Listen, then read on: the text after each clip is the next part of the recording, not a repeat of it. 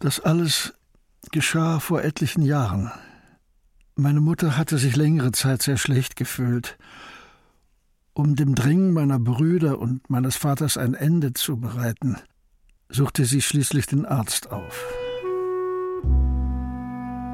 Ich verfluche den Fluss der Zeit. Nach einem Roman von Per Pettersson. Aus dem Norwegischen von Ina Kronenberger. Hörspielbearbeitung und Regie Götz Fritsch.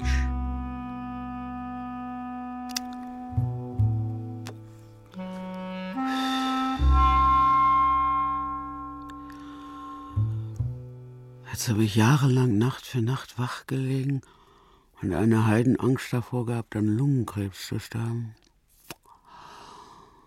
Und jetzt habe ich Magenkrebs. Was für eine Zeitverschwendung. So war meine Mutter. Und sie war Raucherin, wie auch ich mein ganzes Erwachsenenleben lang Raucher war. Ich kenne die Situation in der Nacht sehr gut. Wenn man steif unter der Decke liegt, mit trockenen, schmerzenden Augen in die Dunkelheit starrt und spürt, dass das Leben buchstäblich nach Asche im Mund schmeckt. Ich fahre heute weg.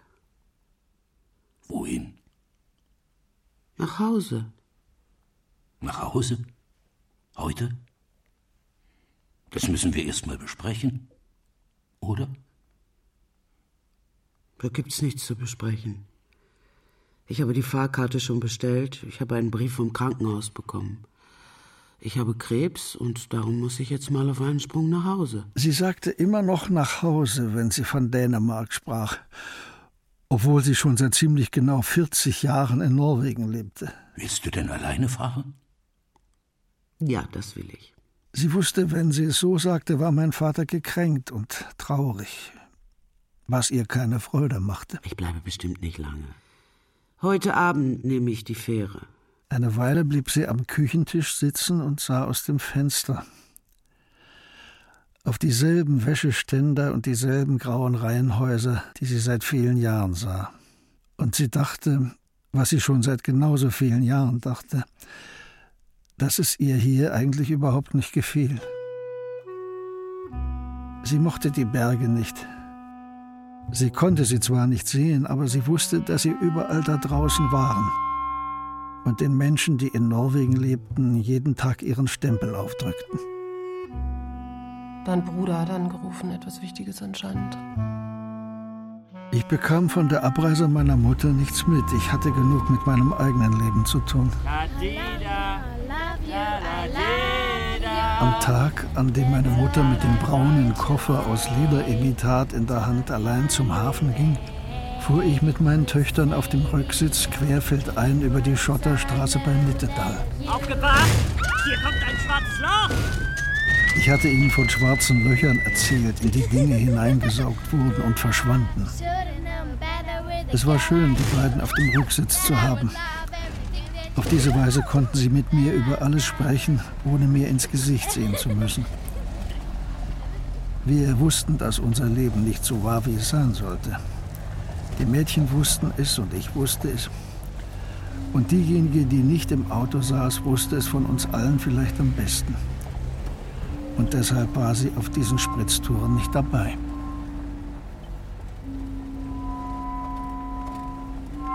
Dann rollte die frühe Dunkelheit heran. Ich hätte gern gewusst, woran die Mädchen dachten, wenn sie so auf dem Rücksitz saßen und nicht miteinander sprachen. Woran ich dachte, das war die Scheidung, die von Tag zu Tag näher rückte. Die still angeflogen kam wie ein Uhu in der Nacht.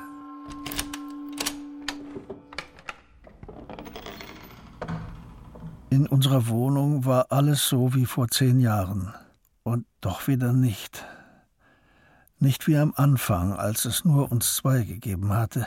Sie und ich gegen den Rest der Welt. Etwas war passiert. Nichts hing mehr zusammen. Alle Dinge hatten einen Abstand zueinander, eine Distanz.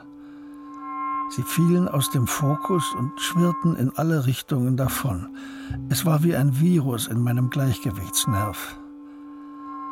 Ich schloss die Augen, damit die Welt wieder ins Lot kam. Mein Gott, Arvi, kannst du das nicht lassen? Ich hörte ihren Atem, aber nicht so dicht, dass ich ihn im Gesicht spürte. Das ist so kindisch. Ich wollte die Augen nicht öffnen. So kindisch. Es war ohnehin nicht schwer zu erkennen, sie mochte mich nicht mehr.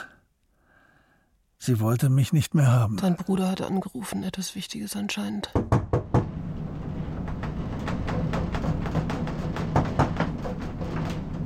Wir sind an Land. Sie müssen die Kabine verlassen. Zwei Tage nachdem ich von einem meiner Brüder erfuhr, dass meine Mutter sehr krank war und nach Dänemark gefahren sei, kam auch ich früh morgens an Bord der alten Fähre in der nordjütländischen Küstenstadt an.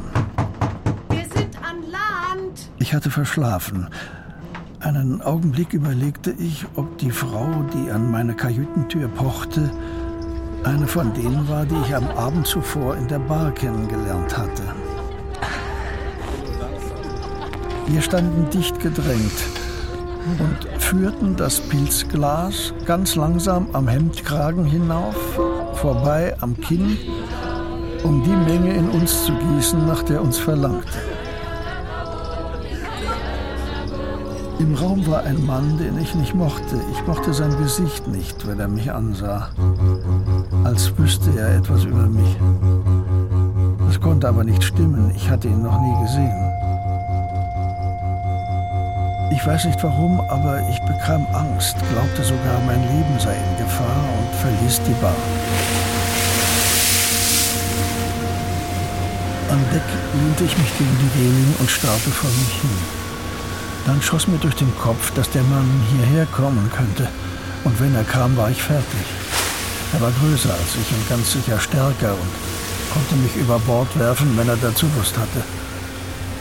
Der Gedanke wurde so stark, dass ich wieder hineinging, hinunter in meine Kabine.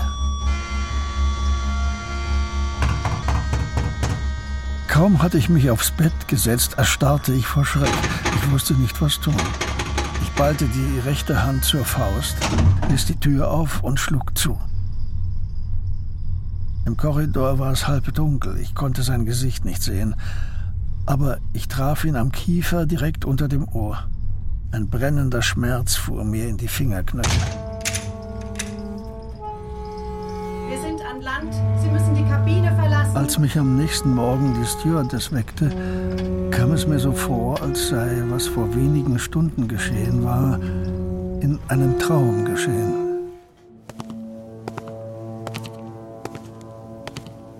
Jetzt lief ich auf dem Hafenplatz leise zitternd durch den Wind. Mir war leicht übel. Beim Wein- und Tabakladen überlegte ich, dass ich mir eine Flasche Calvados leisten könnte, wenn ich zu Fuß zum Ferienhaus ging, anstatt ein Taxi zu nehmen. Ich bekam sie in einer braunen Papiertüte, fast wie im Film, dachte ich. Ich könnte ein Mann aus einem Film sein.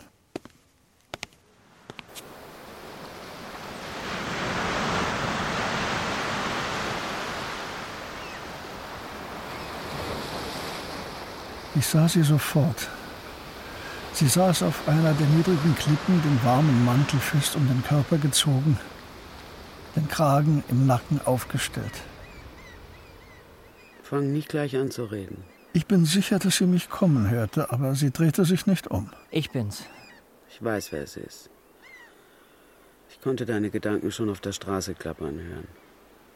Bist du blank? Verdammt, ich war ihr nachgereist, weil ich wusste, dass sie sterben würde. Trotzdem sagte ich. Mama, ich werde geschieden. Komm, setz dich. Komm schon. Sie sah mich nicht an. Und das verunsicherte mich. Wir hatten seit einem Monat oder länger nicht miteinander gesprochen. Und das war damals, 1989, bei allem, was um uns herum geschah, wohl nicht so ungewöhnlich. Aber es fühlte sich ungewöhnlich an, weil es von meiner Seite aus bewusst geschah. Ich mied sie, weil ich nicht hören wollte, was sie zu meinem Leben zu sagen hatte. Ich werde geschieden. Das hast du schon gesagt. Ich weiß allerdings nicht warum. Es geht einfach nicht mehr. Ist es wohl sie, die sich scheiden lassen will? Warum sagst du das? Ich kenne dich. Du kennst mich nicht. Du könntest selbst geschieden sein. So meinst du. Bin ich aber nicht. Wenn du mich so gut kennst, warum weißt du dann nicht, warum ich geschieden werde? Ach, Arvid, lass gut sein. Viele Jahre vorher, Anfang der 70er, ging ich auf eine Hochschule in Oslo. Als ich das Studiendarlehen bekam, zog ich sofort von zu Hause aus. Na, bist du blank? Was? Unterstellst du mir, dass ich hier auf der Straße stehe und auf meine Mutter warte, die kaputt von einem harten Arbeitstag aus der Fabrik kommt? Nur weil ich zufällig ein bisschen blank bin? Wie viel brauchst du denn? Ganz in der Nähe der Hochschule war die Freya Schokoladefabrik. Dort arbeitete meine Mutter. Sie stand in der Konfektabteilung am Band, acht Stunden täglich, fünf Tage die Woche plus Überstunden. Und das schon seit vielen Jahren. Wenn ihre Schicht zu Ende war, wartete ich oft auf sie. Hier, nimm. Nix da, Mama. 100 Kronen, das ist zu viel. Jetzt reden wir nicht mehr darüber und kein Wort zu deinem Vater verstanden. Ich sehe ihn ja kaum. Das ist wohl kaum seine Schuld. Ich wartete an diesem Tag vor dem Fabriktor nicht nur, weil ich blank war. Ich stand da, weil ich hier etwas erzählen wollte. Wollen wir noch einen Kaffee trinken, bevor du nach Hause fährst? Der Vorschlag war so ungewöhnlich, dass sie ohne nachzudenken Ja sagte. Ich war damals Kommunist, Maoist. Die Partei hatte eine Kampagne laufen, mit der sie ihre Mitglieder dazu bringen wollte, Fabrikarbeiter zu werden. Unser Vorarbeiter, der schleimige Hund, nimmt sich ganz schön viel raus, besonders bei uns Frauen. Was glaubst du, könnte man gegen ihn unternehmen? In der Konditorei bestellten wir Kaffee und zwei Napoleonschnitten und wechselten das Thema. So wie die Sowjetunion aufrüstet, ist es ziemlich wahrscheinlich, dass vielleicht schon um Neujahr herum der neue große Krieg über uns kommt. Hm? Dann wäre es ja sinnlos, weiter zu studieren. Dann will doch jeder bei den Kameraden sein, hatte der Mann aus der Parteiführung in meiner kleinen Wohnung auf mich eingeredet. Mit Kameraden meinte er die Fabrikarbeiter und zeigte vielsagend aus dem Fenster auf die Welt, wenn auch in die falsche Richtung, denn er zeigte nicht dahin, wo meine Mutter arbeitete. Es ist wichtig, Mama, dass die Partei in einer Zeit wie dieser tiefe Wurzeln in die Arbeiterklasse schlägt. Das hatte ich auch in meiner kurzen Rede bei der Versammlung auf der Hochschule gesagt und viele klopften mir nachher auf die Schulter. Doch irgendwie wurde ich das Gefühl nicht los, dass die Arbeiterklasse, von der ich sprach, nicht ganz dieselbe war wie die, der meine Mutter und mein Vater tagtäglich angehörten. Ich höre auf mit dem Studium und gehe in die Fabrik. Plötzlich sah ich, dass ihre flache Hand wie ein Schatten über den Tisch auf mich zukam und meine Wange traf. Hier. Den Hunderter willst du bestimmt wieder haben. Idiot. Dann ging sie. Ihre Augen waren feucht. Ich weiß nicht mehr, ob ich meine Napoleonschnitte noch gegessen habe oder sogar beide, ob ich mit dem Hunderter bezahlt habe. Und ich weiß auch nicht mehr, was ich in den nächsten Tagen tat. Aber jetzt saß ich auf einer niedrigen Klippe an der Küste im Nordosten Dänemarks neben meiner Mutter und erinnerte mich an alles. Was hast du da? Calvados. Calvados. Arc de Triomphe, was? Ja, Arc de Triomphe. Remarque. Schönes Buch. Ein Tick zu sentimental vielleicht. Man sollte wohl unter 20 sein, wenn man es zum ersten Mal liest. Ja, das sollte man. Sie glaubte zu wissen, wer ich war, aber sie wusste es nicht. Nicht an diesem Novembermorgen 1989. Nicht in der Konditorei fast 15 Jahre zuvor. Auch nicht in der Zeit, bevor ich Kommunist wurde. Sie interessierte sich nicht dafür. Sie hatte den Blick auf andere Dinge gerichtet. Sie sah mich heimkommen und wusste nicht, wo ich gewesen war. Sie sah mich gehen und wusste nicht, wohin ich ging. Sie wusste nicht, wie sehr ich ohne sie war. Gehen wir ins Haus? Ich glaube, ich muss mich kurz hinlegen, wenn es für dich in Ordnung ist. Das ist völlig in Ordnung.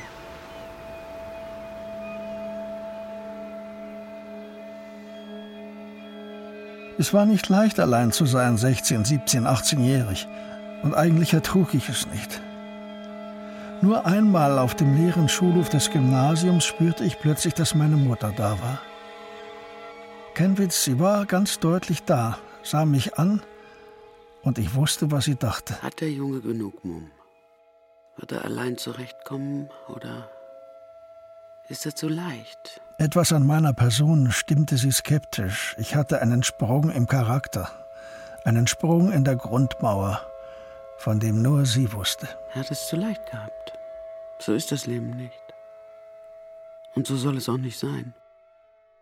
Wir gingen ins Ferienhaus und ich legte mich auf das alte Schlafsofa in der Stube, denn ich wollte nicht allein sein. Auch wollte ich nicht, dass sie ohne mich war. An dem, was er macht, führt kein Weg vorbei. Es konnte ja nicht so weitergehen. Die Situation war unerträglich. Als ich aufwachte, hörte ich Stimmen. Ich weiß nicht, was passieren wird. Die Armee ist gegen ihn. Hoffentlich erlebe ich das noch, wie es ausgeht. Politisieren wir lieber drüben bei mir und lassen den Bub hier schlafen. Er sieht ja aus wie ein Kalb auf dem Weg zum Schlachter. Er wird geschieden. Verdammt. Der Nachbar Hansen war der beste Freund meiner Mutter, auch wenn die beiden in verschiedenen Ländern lebten. Was hast du denn da? Calvados, französischer Schnaps, hat Arvi gekauft. Dann hat er wohl wenigstens Geld, der Bub. Sie hatten über Gorbatschow gesprochen, den letzten Führer eines 70-jährigen Experiments, eines Staatsgebildes, wo schon vor langer Zeit alles den Bach runtergegangen war. Aber es hatte noch keiner begriffen, dass Gorbatschow der Letzte sein würde, auch er nicht. Anfang der 70er Jahre hatte ich ein Bild von Mao über meinem Bett hängen. Das bekannte farbretuschierte Foto, auf dem er leicht vornübergebeugt mit einem chinesischen Tuschestift oder Pinsel schreibt.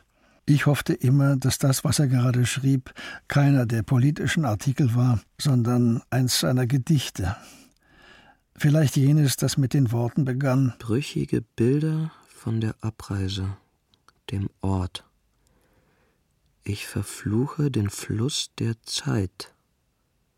32 Jahre ist es her. Weil es einen menschlichen Mao zeigte, einen, der spürt, wie die Zeit seinen Körper heimsucht. Doch die 70er Jahre waren lang vorbei.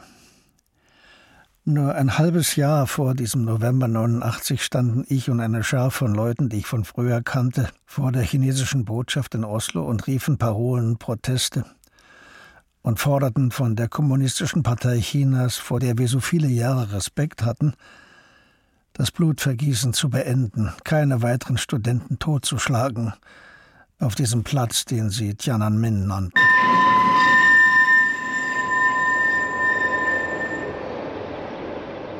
Guten Morgen, Genosse. Du bist früh dran. Bist du auf dem Weg zur Arbeit? Nein, ich bin auf dem Weg nach Hause. Ich hatte Nachtschicht. Überstunden, was? Ja. Das ist gut. Überstunden in der Nacht schweißen die Arbeiter zusammen.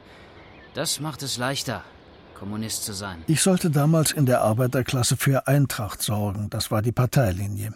Um ehrlich zu sein, hatte ich in der Nacht vergessen, dass ich Kommunist war.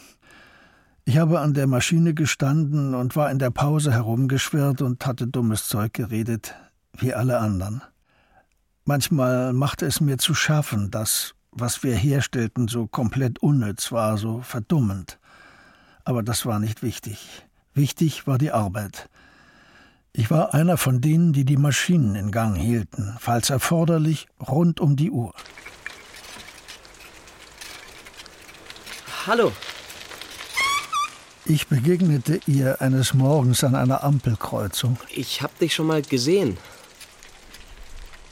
Ja, Der Mantel gefällt mir. Ich zeigte auf das FNL-Abzeichen. ich bin auf Ihrer Seite. Auf wessen Seite? Ich fragte, um sie zu testen. Das war vielleicht nicht so nett. Auf der Seite von denen, die gegen die amerikanische Invasion in Vietnam kämpfen. Der FNL, der Befreiungsfront. Das ist gut. Ja, das ist es. Wir sehen uns bestimmt noch mal wieder. Das hoffe ich. Ich sagte ihr, wo ich wohne, meine Adresse und alles, einfach so. Eine Woche später kam sie, machte an meinem Küchentisch die Hausaufgaben und erzählte mir von ihrer Familie. Es graute ihr davor, nach der Schule heimzufahren. Ein paar Tage später läutete es an der Tür. Ich sah durch das Guckloch. Und draußen stand meine Mutter. Auf den Fingerspitzen hielt sie ein flaches weißes Päckchen, etwa so wie Oberteller balancieren. Sie sah gut aus, fand ich. Aber etwas Wichtiges hatte sich verändert. Ich hatte eine Grenze überschritten und darum mochte sie mich nicht mehr. Weiche von mir, würde sie sagen. Du Idiot. Hast du keinen Kaffee? Doch, doch. Dann setz Wasser auf. Jetzt wollen wir die zweimal essen und dann reden wir nicht mehr darüber. Mit drei Fingern öffnete sie ein Ende des weißen Päckchens und holte einen kleinen Pappteller mit zwei Napoleonschnitten heraus. Bist du blank? Nein, eigentlich nicht. Nein, wohl eher nicht. Müsstest du jetzt nicht bei der Arbeit sein? Ich arbeite nicht mehr bei Freya. Das wusste ich nicht. Woher solltest du? Es war zu spät. Das wurde mir plötzlich klar. Etwas war gerissen, ein Drahtseil hatte sich zu sehr gedehnt, war faserig geworden und mit einem Knall geborsten. Sie hätte früher kommen müssen. Oder ich hätte früher zu ihr fahren sollen. Ich begriff, dass sie wusste, dass ich es wusste. Aber wenn wir beide nicht darüber sprachen und die Napoleonschnitten aßen, konnten wir dieses Wissen in Schach halten. Hat er dich rausgekickt, der Vorarbeiter? Nein. Ich habe ihm einen Tritt versetzt, ans Schienbein. Und dann bin ich gegangen, für immer. Aber du kannst doch nicht einfach so deinen Arbeitsplatz verlassen. Dann verlierst du ja alle Ansprüche. Oh, ist mir ehrlich gesagt scheißegal. Ich wusste, dass mein Vater niemals etwas annähernd Vergleichbares fertiggebracht hätte. Auch ich nicht, obwohl ich derjenige war, der alles hingeschmissen hatte. Und was machst du jetzt? Bin Zimmermädchen im Parkhotel. Aber Mama, ist das nicht eine Arbeit, die du immer gehasst hast? Ja. Jetzt habe ich eigentlich nichts dagegen. Jetzt werde ich dafür bezahlt. Ist doch ein Unterschied, oder? Und das war's dann. Wir hatten die Napoleonschnitten gegessen, die Teller leer gekratzt, und sie stand auf, zerknüllte die weiße Tüte und warf sie in den Müll. Dann sehen wir dich vielleicht am Sonntag. Da essen wir zusammen. Deine Brüder kommen auch. Hört sich gut an. Wenn ich nicht zu einer Versammlung muss. Hm.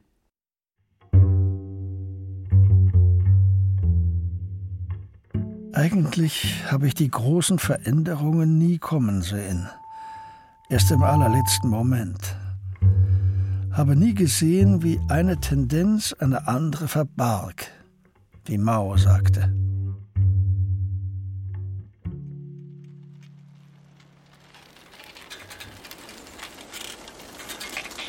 Bist du's, Avi? Richtig. Ich erhob mich von dem alten Schlafsofa und ging hinaus an Hornsons Ferienhaus vorbei Richtung Stadt, denselben Weg, den ich vor wenigen Stunden gekommen war. Es fühlte sich etwas lächerlich an, als käme ich nicht voran, sondern wiederholte nur, was ich schon einmal getan hatte. Ist deine Mutter hier? Ja, sie ist da. Ich habe so viel an sie gedacht. Wie geht's ihr? Gut, sehr gut. Ich wusste sofort, wer die Frau auf dem Fahrrad war, die Mutter eines Mädchens, das mein Bruder gekannt hatte. Der Bruder, der nach mir kam und schon tot war. Das mit deinem Bruder ist ja schrecklich traurig. Ja, es ist schrecklich traurig. Aber das dachte ich nicht. Ich dachte, blödes Weib, was weißt du schon, was schrecklich traurig ist? Als wär's gestern gewesen. Es ist sechs Jahre her. So lange schon? Ja. Ich hätte nichts gegen ihn als Schwiegersohn gehabt. Das ist mir klar. Vielleicht hätte sich Bente besser für meinen Bruder entschieden, dann wäre er jetzt nicht tot. Ja, die Vergangenheit kann niemand ändern. Grüß deine Mutter. Sag ihr, dass ich vorbeischaue, wenn sie ein paar Tage bleibt. Du schaust nicht bei uns vorbei, du nicht. Nicht ums Verrecken, dachte ich. Leb wohl, Abi. Tschüss, Frau Kaspersen.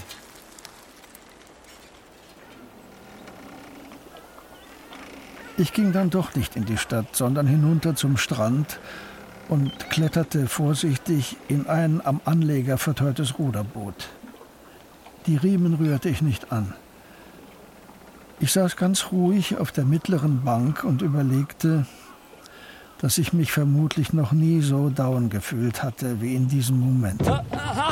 Wie lange ich so dagesessen hatte, weiß ich nicht. Aber als ich mich von der Ruderbank erhob, um an Land zu gehen, war mein Körper kalt und steif und mein Fuß rutschte von der äußersten Planke des Anlegers ab und ich hinterher zwischen Boot und Steg. Das Wasser drang in die Jacke und mein Pullover wurde so schwer, dass er mich nach unten zog.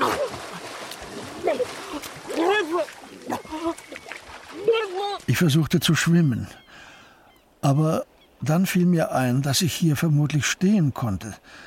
Also richtete ich mich auf, und das Wasser ging mir nicht weiter als bis zur Brust. Arvi, wo kommst du bloß her? Es tropfte aus meinen Jackenärmeln, es tropfte von meinen Haaren. Von dort. Ich sah meine Mutter an. Sie sah nicht gesund aus. Was starrst du so? Ich betrachte dich nur. Das kannst du gefälligst bleiben lassen.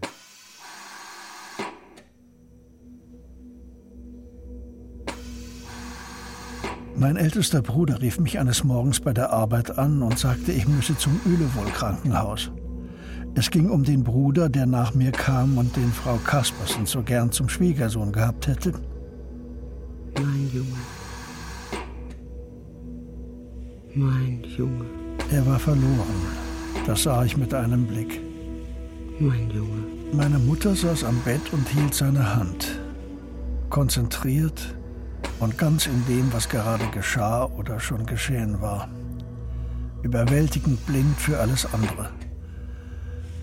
Und ihr Junge war dieser Bruder. Auf einem Stuhl am Fenster saß mein Vater und hatte so etwas wie ein Lächeln um den Mund. Und plötzlich begriff ich, dass er sich unwohl fühlte. Dass der Ausdruck in seinem Gesicht ein Ausdruck der Beklommenheit war, während sein dritter Sohn an einem Respirator hing und starb. Oder vielleicht schon gestorben war. Ich gehe kurz hinaus, eine rauchen. Ich war ganz wie mein Vater. Wir ähnelten einander, wir glichen uns wie ein Ei dem anderen, das hatte ich immer zu hören bekommen. Und genau wie er fühlte auch ich mich nicht wohl in meiner Haut. Nicht ein einziges Mal hatte meine Mutter den Kopf gehoben und in meine Richtung geschaut, um mit mir zu teilen, was da passierte. Sieh dir was Trockenes an. Von deinem Vater. Sie kehrte mir nicht den Rücken, während ich die nassen Klamotten auszog und mit mühsamen, linkischen Bewegungen in die trockenen Sachen schlüpfte. Hab ich's mir doch gedacht, dass sie dir passen. Auch wenn es gut tat, warme, trockene Kleider auf der Haut zu tragen, war es ein merkwürdiges Gefühl, Sachen anzuhaben, die für meinen Vater gemacht waren und mir wie angegossen saßen. Können wir eine Kleinigkeit essen? Hast du was da? Natürlich habe ich was da. Gut, dann lass uns was essen.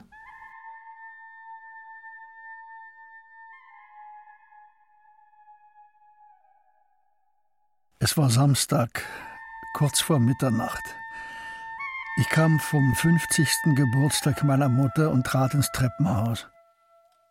Ich spürte sofort, dass sie da war.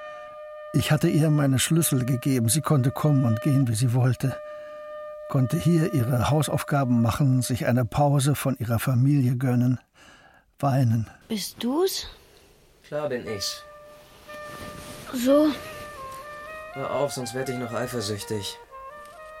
wirklich? Na klar. Wie schön. Ich kroch vorsichtig unter die Decke. Das Schlafsofa war nicht für zwei gedacht, aber wir brauchten nicht viel Platz. Du und ich. Es gibt nur dich und mich gegen den Rest. Stimmt. Du und ich. Und dann deine Partei, der ich beitreten soll. Ja. Aber du bist noch zu jung. Ich fühle mich nicht jung. Ich berührte sie auf eine ganz besondere Weise. Verdammt, ist das schön. Genau diese Berührung war etwas, das nur sie und ich teilten, wovon nur sie und ich wussten.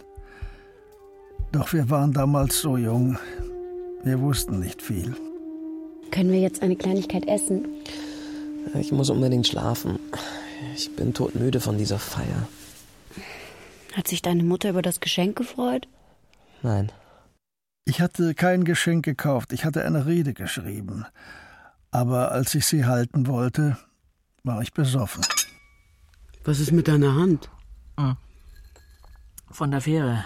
Tut ein bisschen weh. Ich stellte die Tasse auf die Untertasse und betrachtete meine rechte Hand. Sie war rot an den Knöcheln und etwas geschwollen. Ich erklärte ihr, was mit meiner Hand passiert war. Mein Gott, Arvi. Wann hast du damit angefangen? Ich habe mit gar nichts angefangen.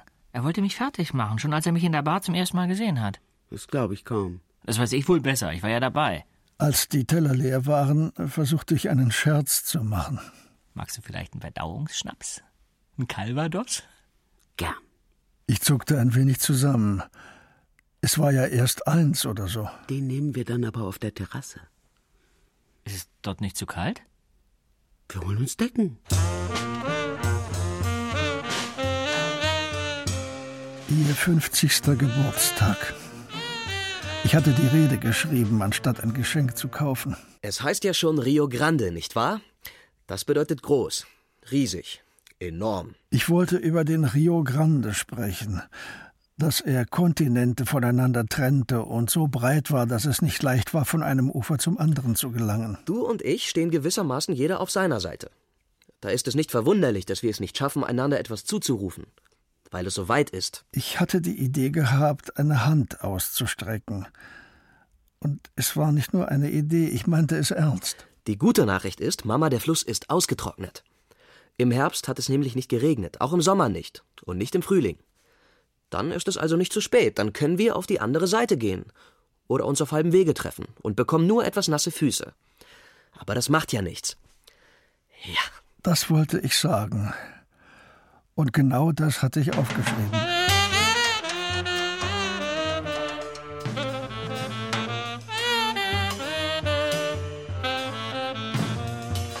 Aber plötzlich fühlte es sich albern an, eine Rede nur für uns fünf in der Familie zu halten. Meine Mutter und mein Vater hatten schließlich keine Freunde, sie wohnten in einem Reihenhaus beim Rangierbahnhof mit Küche und Stube im Erdgeschoss und drei kleinen Schlafzimmern und dem winzigen Bad oben. Wenn man fest genug gegen die Wand trat, verschwand der Fuß beim Nachbarn. Glas Champagner? Wie Tauben in einem Taubenschlag drängten sich in unserem Haus die Leute. Viele von ihnen hatte ich noch nie gesehen. Manche saßen sogar auf der Arbeitsplatte zu beiden Seiten der Spüle. Ich konnte nicht fassen, woher meine Eltern Geld für Champagner hatten. Aber ich kippte ihn sofort hinunter, nahm ein weiteres Glas vom Tablett und als wir uns an den Tisch setzten, jeder hinter seiner Tischkarte, hatte ich noch ein Glas in mich hineingekippt. Ein Nachbar hieß alle im Namen meiner Mutter und meines Vaters, die eigentlich das Wort hätten ergreifen müssen, willkommen. Zur Feier dieser Frau, die wir alle so gerne mögen. Sie ist eine von uns, aber doch nicht ganz so wie wir. Und vielleicht ist es gerade das, was wir an ihr so mögen. Es ist gut, dass wir eine unter uns haben, die, die geheimnisvoll lächelt und mehr weiß als wir. Lauter Dinge, die man wohl nur mitkriegt, wenn man dicke Bücher in fremden Sprachen liest. Meine Mutter wurde überhaupt nicht rot, sondern saß still neben ihrem Mann, also meinem Vater, der verlegen lächelnd auf die gegenüberliegende Wand schaute. Mit einem Witz, der überhaupt nicht hergehörte, rundete unser netter Nachbar das Ganze ab und brachte einen Toast auf meine Mutter aus. Ähm.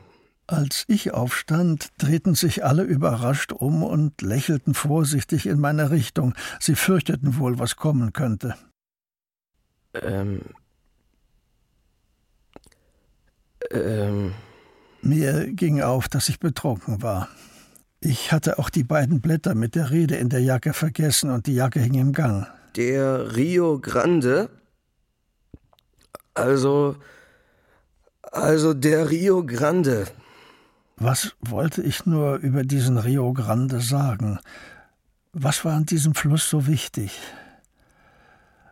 Meine Mutter sah mich ruhig, fast verträumt an. Mein Vater hingegen starrte auf die gegenüberliegende Wand. Und nicht nur er. Da, nimm erst einen Schluck. Vorsichtig hielt ich mich am Stuhl meines Nebenmannes fest. Ich fühlte mich nicht gut. Wolltest du vielleicht etwas sagen, Arvi? Ich glaube nicht. Ich. Ich kann mich an. An nichts von dir erinnern. An nichts. Das ist vielleicht auch gut so. Ich stützte mich auf meinen Tischnachbarn und setzte mich. Das war wohl nicht so gut. Stimmt. Nächstes Mal geht's bestimmt besser.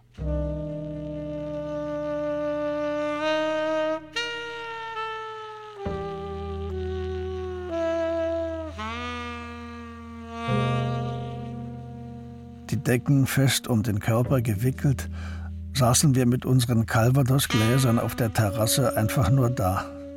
Es fehlte nicht viel und der Atem aus unseren Mündern wäre weiß gewesen. Tja, dann also Prost. Adewe. Prost.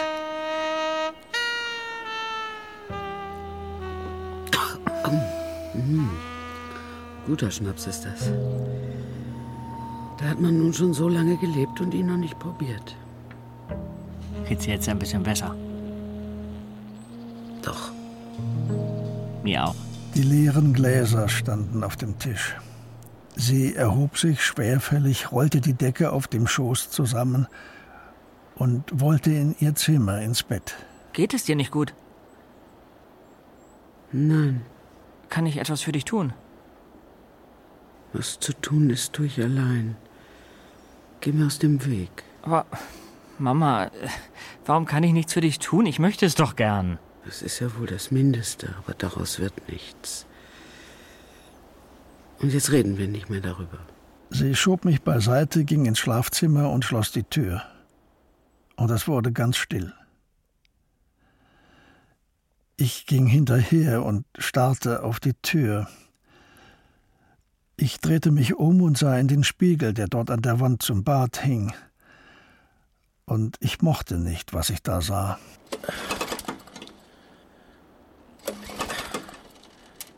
Verdammt, siehst du deinem Vater ähnlich. Ich weiß. Vor seinem Häuschen beugte sich Hansen mit einem Schraubenschlüssel in der Hand über einen Außenbordmotor. Vor allem in diesen Klamotten. Einen Moment lang habe ich geglaubt. Du weißt, was ich meine. Ich wusste es. Aber alle Antworten, die ich geben konnte, waren seit langer Zeit aufgebraucht. Dass ich aussah wie mein Vater, entfernte mich von meiner Mutter. Ganz gegen meinen Willen war ich auf der Seite des Abgrunds abgesetzt worden, wo er und seine Brüder standen. Eine kleine Schar düsterer Männer. Auf der Seite, auf der meine Mutter nicht war. Weil sie anders war, weil sie entführt worden war und damit auf merkwürdige Weise frei. Das Miststück kriege ich wohl nicht wieder hin. Was fehlt ihm denn? Er will einfach nicht mehr laufen. Dann muss ich wohl rudern. Sport ist Mord. Etwas Originelleres hatte ich nicht auf Lager. Sag mal, stimmt das, was ich gehört habe? Dass du geschieden wirst? Na, das stimmt. Verdammter Mist. Mein Beileid. Ich glaube nicht, dass man daran stirbt. Manche sterben dran. Ich hol uns mal ein Bierchen. Mit einer Flasche in jeder Hand kam Hansen zurück. Lang lebe das Volk, runter mit dir.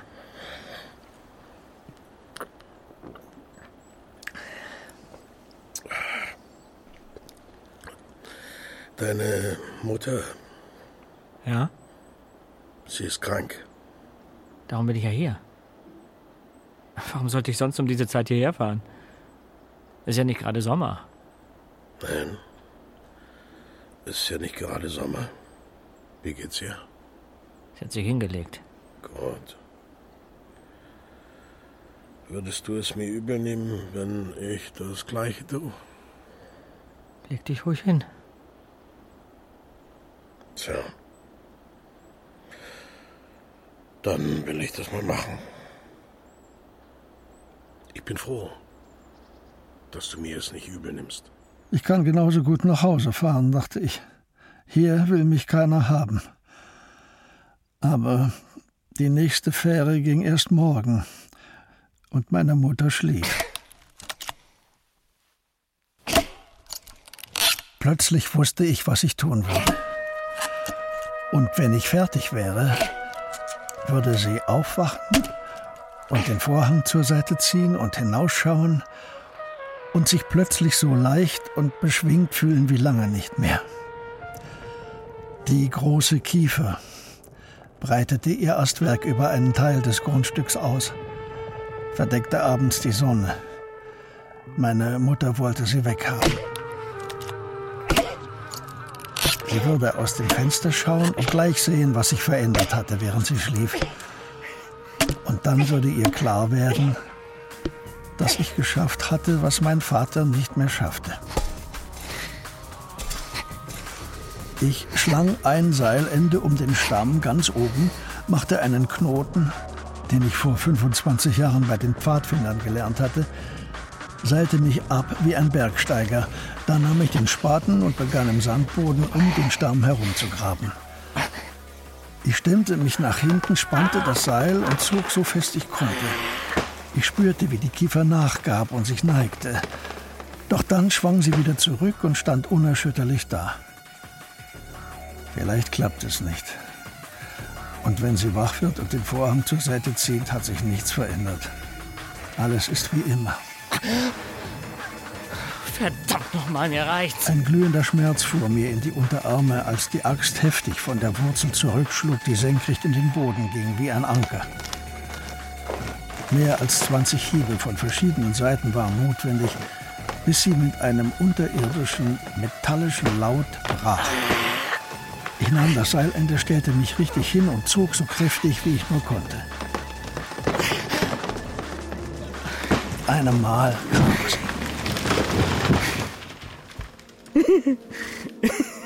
Ich hatte es geschafft. Das Leben lag vor mir, nichts war entschieden.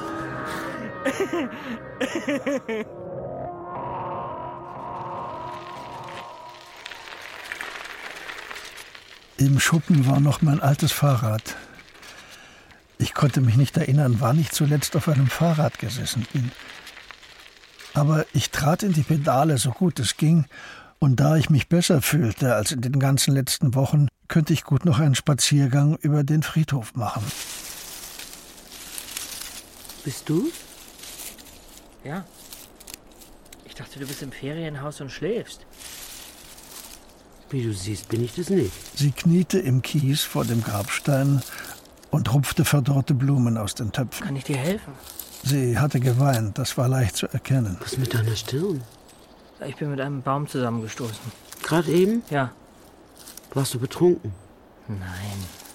Von einem Glas Calvados und einem Bier werde ich nicht betrunken. Ein Bier? Ja. Bei Hansen.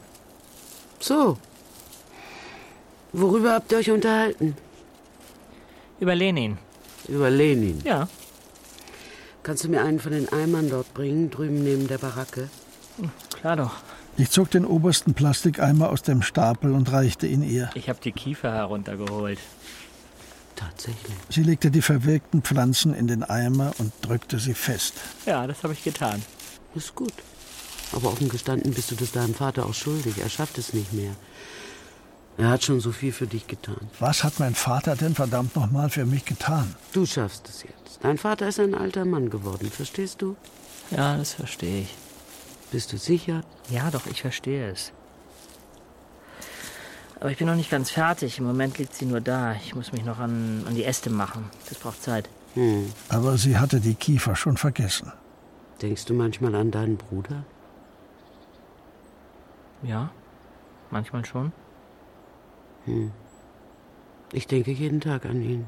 Es war sechs Jahre her, dass er gestorben war. An mich denkst du nicht jeden Tag. Nein, warum sollte ich? Nein, warum solltest du? Ich denke auch nicht jeden Tag an dich. Aber das stimmte nicht. Darum sagte ich. Doch, das tue ich. Das ist nicht nötig. Doch, das ist es. Sie drehte sich um, sah mich von unten her an und wollte etwas sagen, was ich bestimmt nicht gerne gehört hätte. Doch dann ließ sie es bleiben. Bald wird es dunkel, fahren wir zusammen nach Hause? Ich hatte vor, in die Stadt zu fahren. Wir gingen zusammen den Kiesweg entlang zum Tor und zu den Rädern. Gut. Sie setzte sich auf den Sattel mit dem Rücken zu mir und ich schwang mich auf mein Fahrrad und wir fuhren in verschiedenen Richtungen davon. Scheiße! Scheiße! Ich hätte mein Fahrrad am liebsten auf den Asphalt geworfen und die Speichen zertrampelt. Oder kehrt gemacht, hätte sie vor der Tankstelle eingeholt und einen wahren Brückenbauersatz deklamiert. Aber ich tat nichts dergleichen. Ich radelte einfach weiter die Straße hinunter ins Zentrum.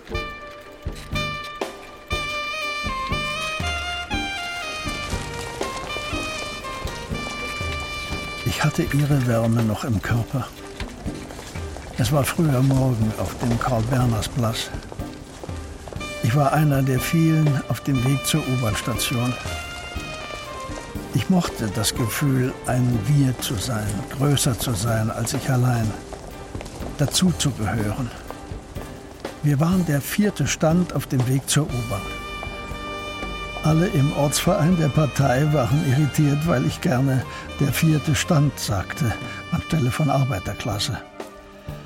Das sei ein Anachronismus, sagten diejenigen, die wussten, was das war. Eine Deplatzierung in der Zeit, blanker Unsinn.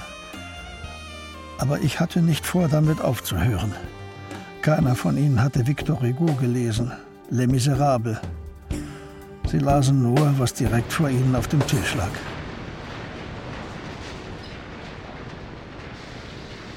Ich solle zum Personalchef kommen, jetzt, hatte der Vorarbeiter gesagt, als ich am Band stand. Weißt du, warum wir dir hier Arbeit gegeben haben? Weil ich mich hier beworben habe, nehme ich an? Weil dein Vater angerufen und gefragt hat, ob wir das tun könnten, dir Arbeit geben. Aha. Deinen Vater haben wir sehr gemocht. Er kam jeden Tag zur Arbeit, zu jeder Schicht. Er war niemals krank, machte niemals Scherereien, es war nicht seine Schuld, dass es mit der Schichtarbeit und den vielen Überstunden schwierig wurde. Er ist ja nicht mehr der Jüngste. Ich weiß. Das war der einzige Grund, dir Arbeit zu geben. Aha. Ja, danke. Das war alles. Ich drehte mich um und ging zur Tür. Als ich die Hand auf die Klinke legte, hielt ich inne. Weißt du, was der vierte Stand ist? Keine Ahnung. Das habe ich mir gedacht. Der Personalchef hatte seinen Blick schon wieder auf seine Papiere gesenkt und ich fragte mich, ob ich ein Mann bin, der den Personalchef so fest ans Schienbein treten könnte, dass er mich rauskickte und der die Fabrik dennoch erhobenen Hauptes verlassen würde. Und ich wusste, dass ich das nicht bin.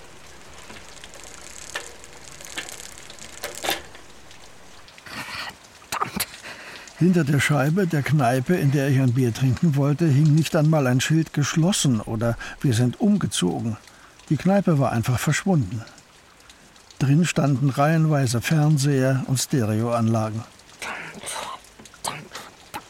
Durch mein Leben ging ein Riss, ein Graben, und dieser Graben ließ sich nur mit Bier füllen. An einem Kiosk steckten Zeitungen hintereinander in Ständern. Auf allen Titelseiten stand mit großen Lettern Die Mauer fällt. Ich schnappte nach Luft und begann zu weinen. Ich hatte nichts mitbekommen. Wo war ich gewesen? Das war schlimm. Die Zeit war hinter meinem Rücken vergangen und ich hatte mich nicht umgedreht. Das war schlimm. Das war wirklich schlimm.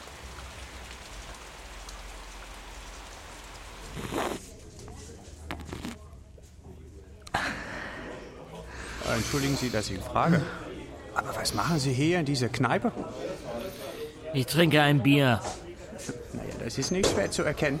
Aber Sie sind ja Norweger. Er zeigte auf mein Tabakpäckchen. Und Sie kennen hier niemanden. Stimmt doch, oder? Stimmt voll und ganz. Ja, aber warum gerade hier? Das hier ist meine Stadt. Ich trinke mein Bier, wo ich will. Ah, Ihre Stadt. Im Grunde bin ich in dieser Stadt aufgewachsen. Zumindest beinahe. Aber Sie sprechen überhaupt kein Dänisch. Nein. Aber wenn Sie es wollen, verstehen Sie alle, was ich sage. Nach dem vierten Glas war ich ziemlich betrunken. Ich hielt das fünfte in der Hand und dachte, jetzt muss ich gehen. Wenn ich noch einen Schluck trinke, ist alles aus. Daraufhin trank ich noch einen Schluck. Warum hast du mich geschlagen? Etwas zombiehaft trat ein Mann ins Licht am Tresen. Er hatte eine blaue, leicht geschwollene Stelle auf der linken Wange. Ich konnte es kaum glauben. Es war der Mann von der Fähre. Es tut mir auch richtig leid, wirklich. Ich dachte, du wolltest mir was antun. Ich hatte Angst, du würdest mich über Bord werfen. Was? Ich über Bord werfen? Es tut mir leid, das habe ich nur mal gedacht. Ich war eben betrunken, ich hatte Angst. Angst vor mir? Aber doch nicht vor morgens. Was? Vor morgens. Ich bin doch morgens. Morgens? Ja. Morgens. Man schlägt so nicht seine Freunde. Das ist nicht richtig.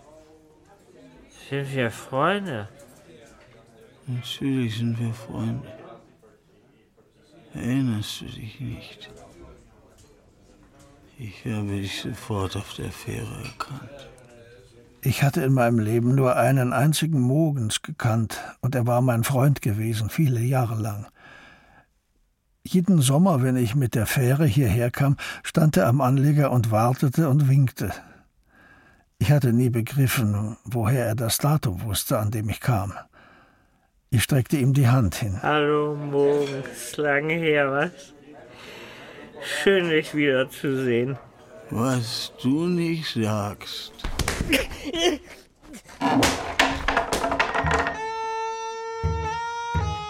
Und er nahm meine Hand, drückte sie fest und versetzte mir mit der linken Faust einen Schlag auf die Wange und hielt mich gleichzeitig fest, so dass ich nicht weit fiel, als ich fiel.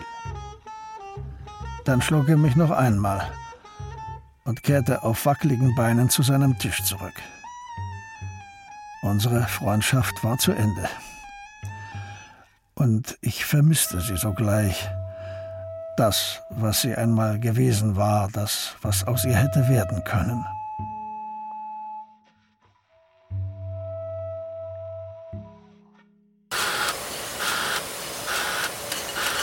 Ist soziale und ökonomische Befreiung möglich ohne Gewalt? Nein. Ist sie möglich mit Gewalt? Nein.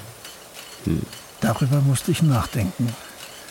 Von Sven Lindquist war das Buch, das ich in den wenigen Pausenminuten las, während die Tage einer nach dem anderen verstrichen.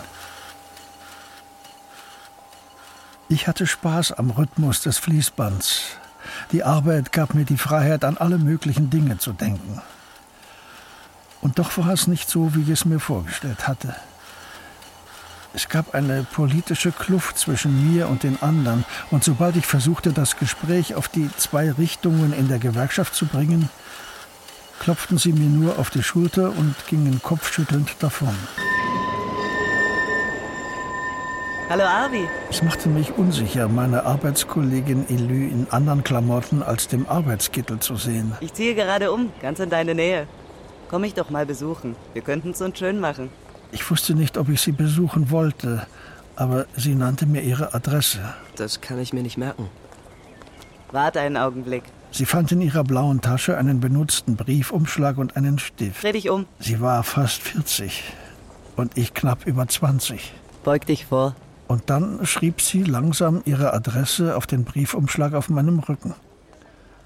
Sie stand hinter mir, über mich gebeugt, und ich roch ihr Parfum noch stärker, spürte ihren Mund an meinem Ohr, und sie war sanft, und mein Kopf wurde von unförmigen wilden Gedanken erfüllt. Stimmt was nicht? Du warst heute anders. Inwiefern anders? Ich weiß nicht. Anders halt. Es hat sich angefühlt, als könnten alle sehen, was wir tun. Als wären wir nicht zu zweit. Ich begriff nicht, woran sie gemerkt hatte, dass ich an eine andere dachte. Vielleicht bist du nur müde.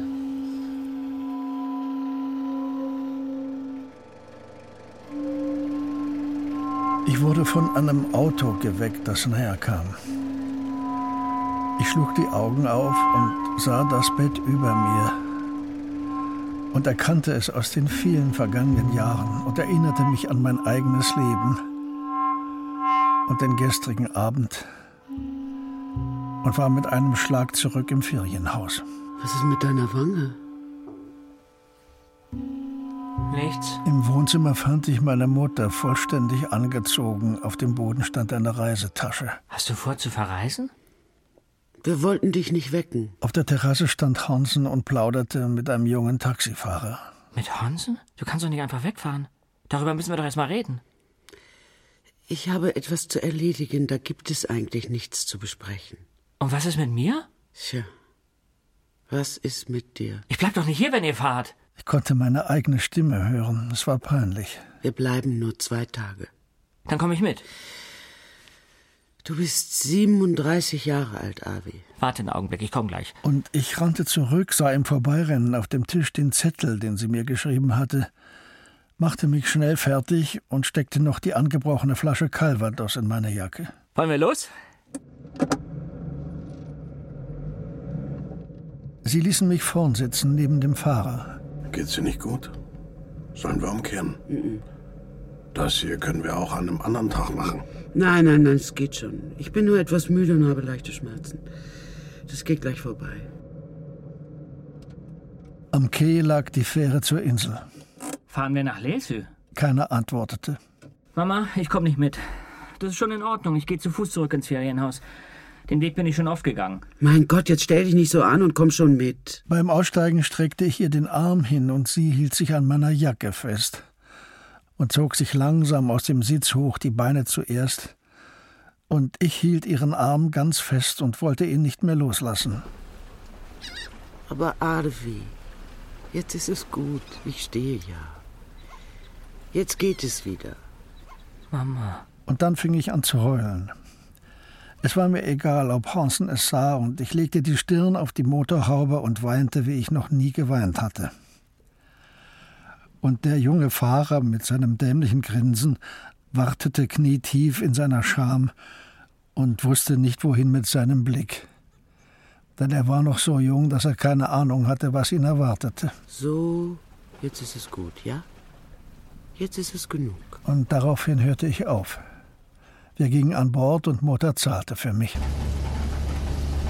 Vorwärts nicht vergessen, worin unsere Stärke besteht. Wir waren nur zu zehnt im Bus, obwohl der Bus in dieser Jahreszeit der einzige am Tag war. Keiner vom vierten Stand wollte jetzt im November zu den Hüttendörfern an den Seen. Mehr, mehr, ich will mehr. Der Dieselmotor ließ den Bus in den Steigungen vibrieren und schickte uns schnelle, bebende Wellen durch den Körper, die Oberschenkel hinauf. Und es war ein nahezu erotisches Gefühl. Freust du dich? Ja? Und ich erst.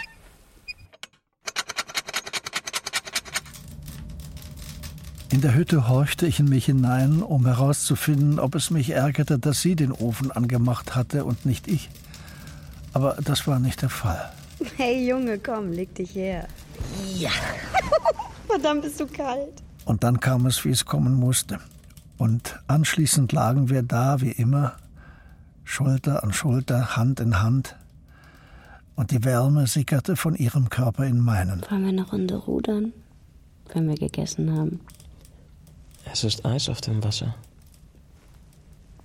Aber das Eis ist vielleicht nicht sehr dick. Stimmt. Nur eine dünne Schicht. Dann könnte es Spaß machen. Wir gingen hinunter zum See und schoben das Boot ins Wasser.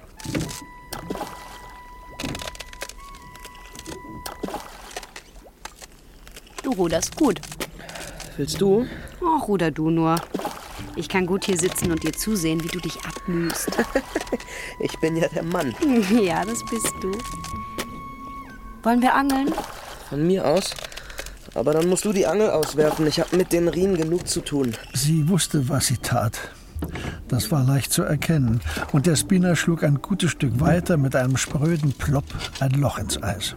Mein Gott, ist das anstrengend mit dem Boot. Ich weiß, diese Plastikboote sind eigentlich zu leicht. Oh, du Mist. Die kriegen wir. Verdammt nochmal, ich lassen wir nicht mal los, nicht ums Verrecken. Sie ließ den Fisch noch etwas schwimmen, bevor sie ihn langsam einholte. Ein Flussbarsch. Und kein ganz kleiner. Gratuliere.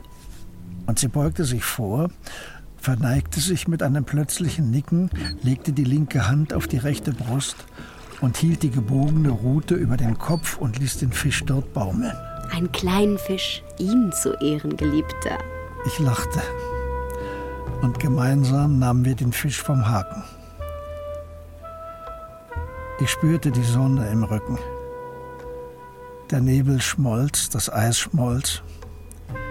Ihr Gesicht war golden, ihre Haare waren golden und sie hielt das Gesicht in die Sonne und schloss die Augen. Bin ich jetzt braun? Du und ich. Nur du und ich. Geht es uns nicht gut? Ich ließ die Riemen ruhen. Das Wasser um das Boot wurde ganz still und der Rauch stieg still aus dem Schornstein der Hütte in der Bucht. Und es war nicht zu fassen, dass so etwas Schönes gänzlich zermalmt werden konnte und zu nichts wurde. In Lesö quartierten wir uns in einem kleinen Hotel am Hafen ein. Der Weg dorthin war zu Fuß gut zu bewältigen und meine Mutter sagte, das würde sie schaffen, sie sei keine Invalidin. Es sieht heute anders aus. Anders als wann? Als vor 40 Jahren. An der Rezeption hörte ich sie fragen, ob es noch ein Zimmer gab für jemanden, der nicht reserviert hatte. Und das war ich. Und es war kein Problem zu dieser Jahreszeit.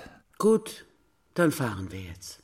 Auf der Straße stand ein Taxi mit laufendem Motor. Wir verteilten uns auf die gleichen Plätze wie vorhin und fuhren über die sturmzerzauste offene Landschaft mit Strandhafer und Sand und Büschen, die der Wind Jahr für Jahr in die Knie zwang. Nach ein paar Kilometern hielten wir auf einer ebenen Fläche. Im Grunde war hier alles eben. Was machen wir hier? Ein Stück von der Straße entfernt stand ein mittelgroßes Haus aus gelbem Backstein. Meine Mutter stieg aus. Hansen blieb sitzen und so blieb auch ich sitzen. Hier kam dein Bruder zur Welt, in diesem Haus. Mutter klopfte an die Haustüre. Und nun kam jemand und machte die Tür auf, eine ältere Frau. Bleiben wir im Auto sitzen? Wir bleiben sitzen, solange wir müssen. Die alte Frau lehnte mit dem rechten Ellbogen am Türrahmen und besah sich das Gesicht meiner Mutter. Ich weiß, wer du bist. Du heißt Ingrid. Weißt du auch, wer ich bin? Ja, doch. Du hast hier gewohnt. Nicht lange nach dem Krieg. Nur wenige Jahre. Wir sahen damals nicht so aus wie heute. Aber vielleicht sind wir doch dieselben. Das weiß man nicht. Ne, vermutlich nicht. Ich wollte dich noch einmal sehen. Das habe ich vor ein paar Tagen beschlossen. Es fühlte sich richtig an. Komm rein. Mutter folgte der Frau in die Diele und bückte sich schwerfällig, um den glänzenden Reißverschluss ihrer Stiefeletten aufzumachen. Das hast du damals schon genauso gemacht. Du warst ja schwanger. Lass sie doch einfach an, heute ist draußen ja trocken. Sie ging in die Küche und stellte einen polierten Kessel mit Pfeife auf die Gasflamme. Ich koche uns einen Kaffee. Meine Mutter setzte sich an den Kaffeetisch in der Stube, und schon bald trat Ingrid ins Zimmer, hatte Kaffee in einer geblümten Kanne und Tassen auf einem Tablett. Für mich ist das sehr schön. Ich bekomme nicht oft Besuch. In den ersten Jahren habe ich oft an dich gedacht. Aber mit der Zeit wurde das immer seltener. Ich habe auch oft an dich gedacht.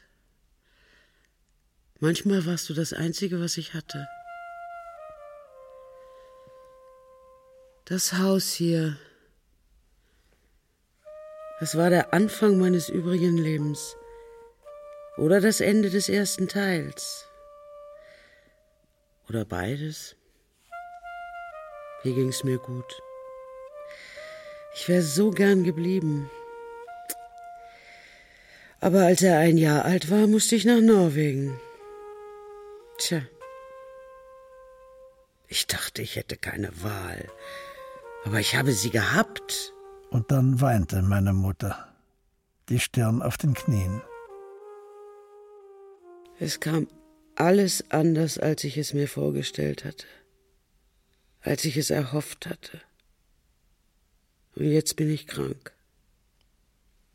Ist es was Schlimmes? Ja, das ist es wohl. Das tut mir leid. Wollen wir ein bisschen spazieren gehen nach dem Café? Schaffst du das? Das schaffe ich ganz bestimmt.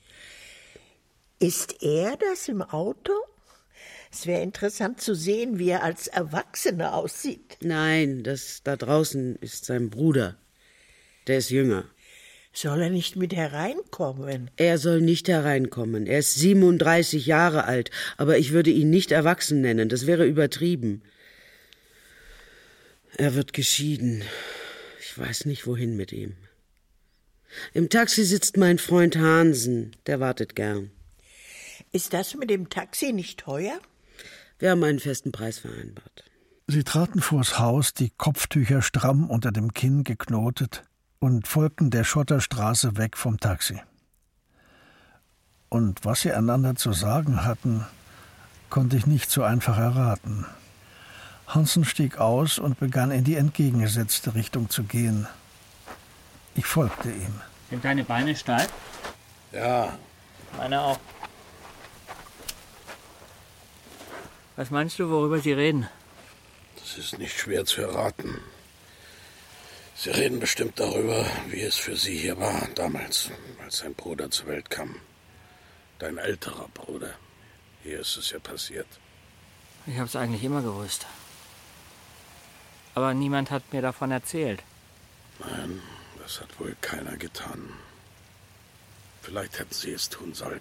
Ja. Glaubst du, sie reden noch über mich? Wahrscheinlich nicht. Nein, wohl eher nicht.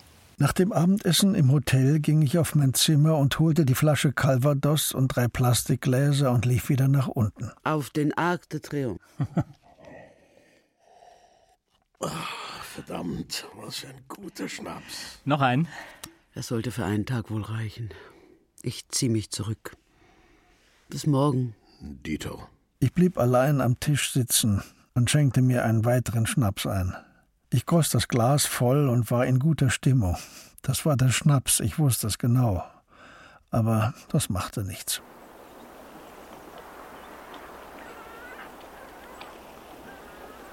Hast du nichts Warmes für die Hände mit? Nein.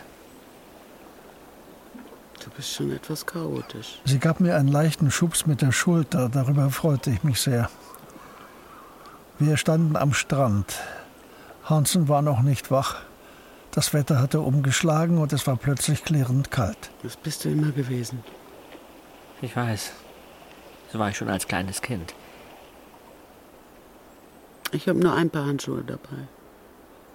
Das ist völlig in Ordnung. Ich wärme mir die Hände in den Jackentaschen. Aber dann kannst du deine Zigarette nicht rauchen. Mama, ich muss nicht die ganze Zeit rauchen. Das stimmt. Eigentlich sollte man damit aufhören. Ich zumindest. Mein Gott.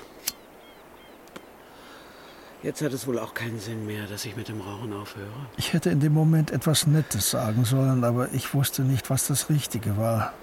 Wenn es überhaupt etwas Richtiges zu sagen gab. Hast du Angst? Wovor? Sie drehte sich abrupt um und sah mir zum ersten Mal, seit wir hier an Land gegangen waren, ins Gesicht. Glaubst du, ich habe Angst vor dem Sterben? Ich weiß nicht. Ist es so? Nein. Ich habe keine Angst vor dem Sterben. Aber ich will verdammt nochmal noch nicht jetzt sterben. Ich wusste, dass es ein paar Dinge gab, die sie vor ihrem Tod noch erleben wollte. Zum Beispiel, wie die Sowjetunion zusammenbrach, jetzt wo die Mauer gefallen war. Sie wollte wissen, was danach kam, wie Gorbatschow triumphierte oder sich zurückzog. Es wäre in jedem Fall bitter, wenn sie das nicht erleben würde. Und ich wollte es selbst gern erleben. Aber was das Sterben anging, davor hatte ich Angst. Nicht davor, tot zu sein, das war vom Verstand her für mich nicht zu begreifen. Aber das Sterben als solches, das konnte ich fassen. Genau die Sekunde, in der du ganz sicher weißt, dass jetzt der Augenblick gekommen ist, vor dem du dich immer gefürchtet hast, in dem du plötzlich verstehst, dass es mit der Chance, der zu sein, der du eigentlich sein wolltest, aus und vorbei ist. Und dass derjenige, der du warst, genau der sein wird, den die anderen in Erinnerung behalten. Gehen wir? Ich will noch einen Moment bleiben. Geh vor, ich komme gleich nach. Bist du sicher? Natürlich bin ich sicher. Ich fand es nicht richtig, von mir zu gehen. Also blieb ich stehen. Was ist? Geh schon. Also. Gut. Ein Stück weiter auf dem Weg durch den Sand sah ich sie dort stehen. Mit dem Gesicht zur Stadt hinter dem Wasser.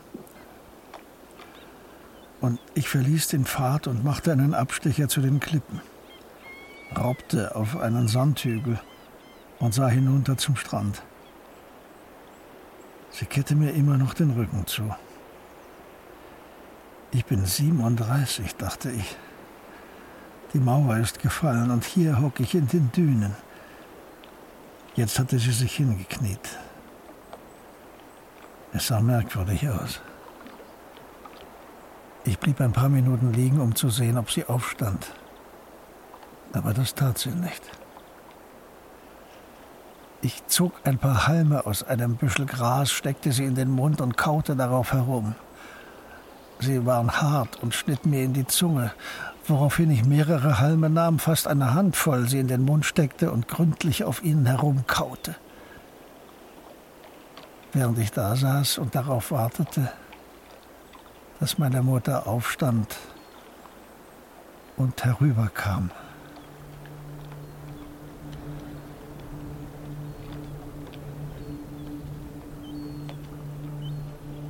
Ich verfluche den Fluss der Zeit.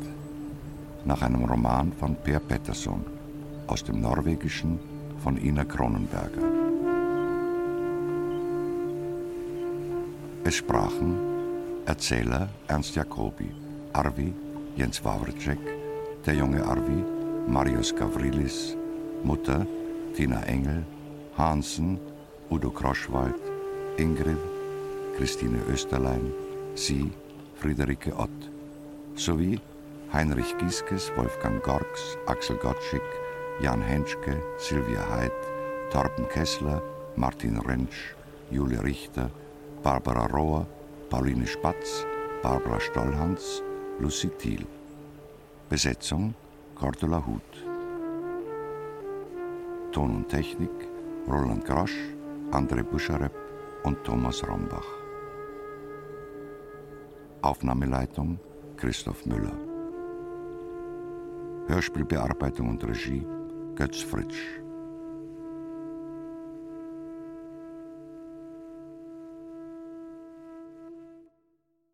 Produktion Hessischer Rundfunk mit dem Deutschlandradio Kultur 2011. Dramaturgie Ursula Ruppel.